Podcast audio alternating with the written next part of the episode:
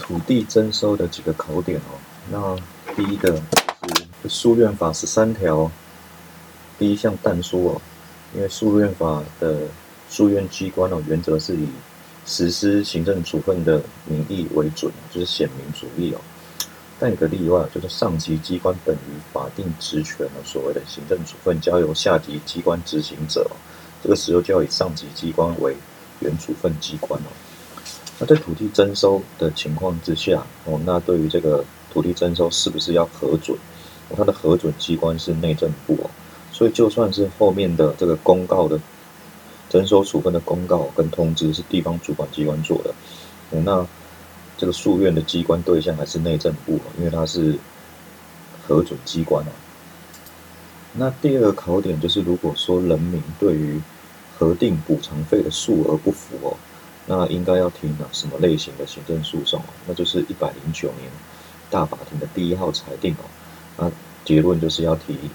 行政诉讼网第五条第二项的。课与义务诉讼中的拒绝处分诉讼，理由就是，如果人民对于征收补偿的价额不服，他本来是可以向主管机关提出异议。哦，那如果主管机关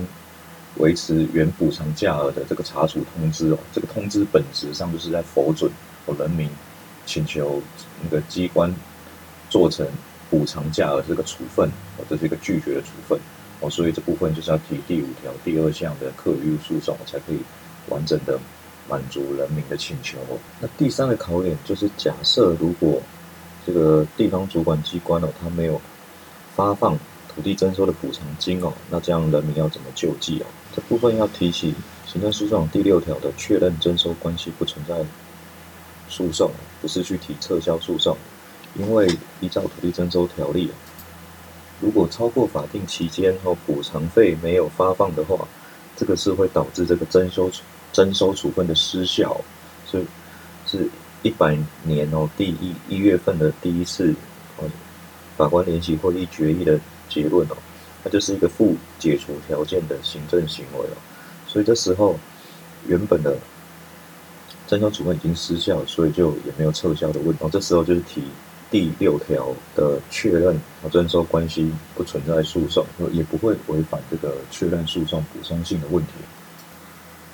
接下来关于行政诉讼的违法判断基准时啊，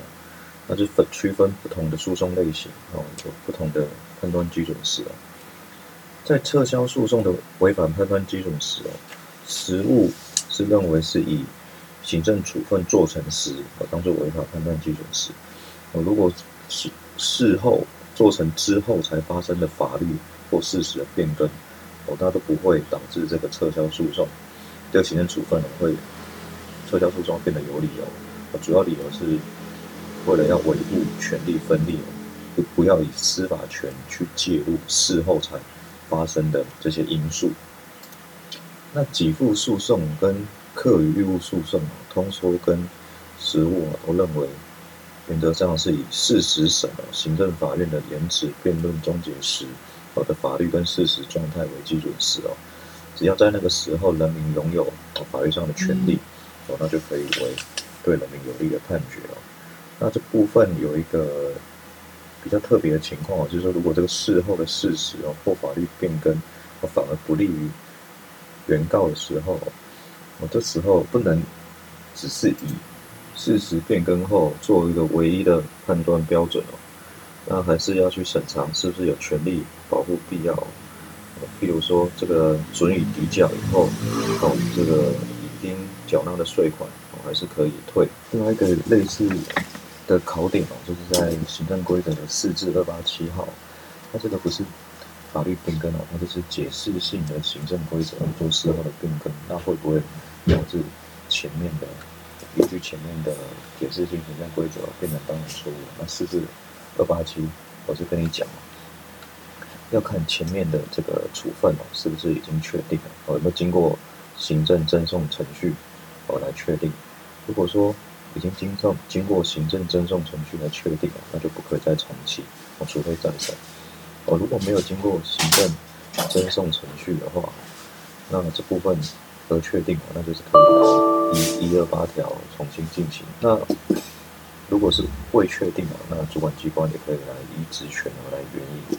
我新函释依职权予以变更哦。那税捐稽征法，它是做一个对人民比较有利的立法，它是认为说呃有利的可以采用，不利的不可以采用哦。哦，不管是不是确定都一样。再来是行政诉讼法一百二十八条的重新进行，它针对的一定是一个具有刑事存续率的一个行政处分哦。那符合这个法定事由的时候，可以要求行政机关哦重新再进行行政程序，有点像是诉讼法上的再审。然后有一个争点就是，如果这个行政处分哦已经经过。诉讼程序经过行政法院判决确定以后，还可不可以在一一百二十八条进行程序重新进行哦？那实务上是才否定说，那学说上少学说上有部分学者是才肯定说。那再来一个争点呢，就是在一百二十八条，到底怎么样才可以进行诶程序重新再开哦？哦，那有两款嘛。有三款哦，第三款就是那个再审事由，那比较重要的是第一款跟第二款。第一款就是指的是具有持续性效力的行政处分哦，然后事实哦事后发生有利的变更。那第二款是发生新发生或发现了新事实、新证据哦，而这条有修法不限于在处分做成前是存在哦。接下来就是在审查程序程序重新进行哦，是不是有理由？它要分成三阶段哦。哦，第一阶段就是先程序审查，第二阶段是再开事由的审查，哦，那一二阶段都过才会有第三阶段的原处分的实体审查，哦，所以如果是在第一阶段、第二阶段被驳回的部分，叫做重复处置哦，它不是一个行政处分哦，不能救济。哦，如果有进到第三阶段的原处分实体审查，哦，那才被驳回的话，这个驳回处分，这个驳回就是就是一个行政处分了，是一个第二次裁决，我可以针对这个驳回哦去做救济。而影响到人民行政程序上的程序权利受到干预，哦，那它就是一个行政处分。就利益冲突回避法里面的交易行为哦，就是公职人员跟关系人交易行为这部分，在四至七六出来以后，有经过修法哦。那最重要的就是十四条，哦，那十四条的交易行为列了一大堆的弹书哦。我认为，因为有这样的争列，会导致这个考。考试哦变得比较不重要，因为太容易符合这个例外哦。在修法前哦，原本交易行为只要是公职人员哦跟这个关系人呃之间哦，可能有一个买卖、租赁哦、承揽哦，或是其他具有对价的交易行为哦的时候都会禁止哦。那在修法以后，开了一大堆的例外哦，它规定了六款，比较重要的应该是第一款到第三款哦。那这六款呢，主要我会把它归五个公哦，就是公平、公开、公告、公定价跟公益哦。具有这六个特征的时候，都可能会成为例外准许交易哦。你看第一款哦，他在讲说，如果是依照政府采购法用公告程序哦办理的采购，那第二款呢是说依法令哦，经由公平竞争程序以公告程序方式办理的采购。哦，等等的行为。好了，第三个是基于这个法定身份哦，依法令申请规定申请的补助哦，以公平公开方式办理的补助，哦不违反公共利益的种种情况下的补助哦。那第四款是指说是个公职人员服务的机关或受其监督机关，哦，他是出卖人，他这个标的是他提供的，而且价格是公定价格。那第五款就是一个公益用途哦。那第六款就是一定金额以下的补助交易哦。哦，那其中这个第一款到第三款啊，那讲说，呃，依照公开公平程序哦办理的采购，那必须要怎么样来公开，怎么样做这公开的行为哦？第一个就是在交易的行为前哦，要表明身份关系；我在交易的行为后，要主动公开身份关系，而且啊，依照这个。公开的方式哦，十四条二项有规定，必须要利用电脑网、电信网络或其他方式，或公公众线上查询的公开方式，来公开这个行为公职人员跟这个关系人之间的身份关系哦。行政学哦，所谓这个电子化政府哦，它指的政府来应用资讯通资讯通信科技哦，来提升这个内外部关系哦。注意，不只是内部关系，还有外部关系哦，就是政府跟顾客哦、人民哦之间的关系。电子化的正面影响哦，大概整理剩下面哦，就是效率、整合、透明跟参与。那负面的影响就是国家安全哦、隐私跟数位落差跟人才欠缺哦。那怎么样来弥补这个负面的影响哦？我像安全，国家安全哦，可以用技术来改善；那隐私呢，就可以用法规来改善；那数位落差就用数位包容来改善；那人才欠缺就用选材跟教育训练哦来改善。接着我们要谈到这个治理的概念哦，治理的是 governance。Governance 认为哦，这个国家的权力哦，已经不是一个唯一的核心哦，政府跟企业跟公民社会哦，这个个共同治理哦，或者是因应变局的一个新趋势哦，因为公共事务越趋复杂，所以他会承认第一个多元权力中心哦，要包含哦政府跟非政府的部门，再来是责任的移转哦，因为毕竟权力移转哦，责任当然就会分散了。第三个彼此的哦相互信赖关系。第四哦，这个彼此间呢会形成一个自主性跟管理的网络哦，那也可以运用新的政策工具哦跟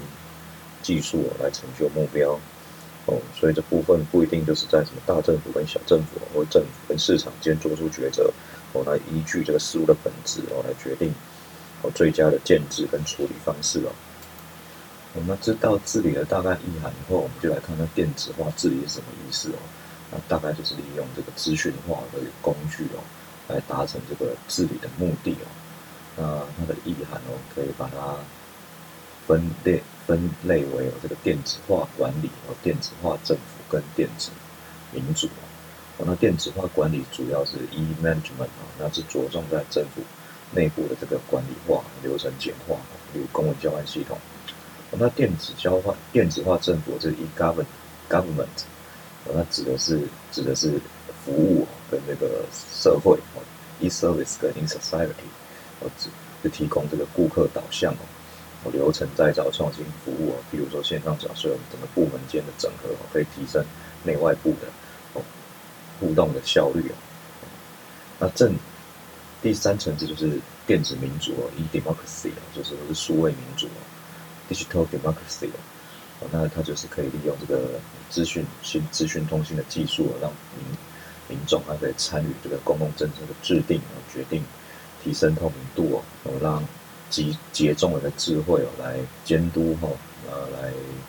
决策啊，以及跟首长哦反映社会的一个情况，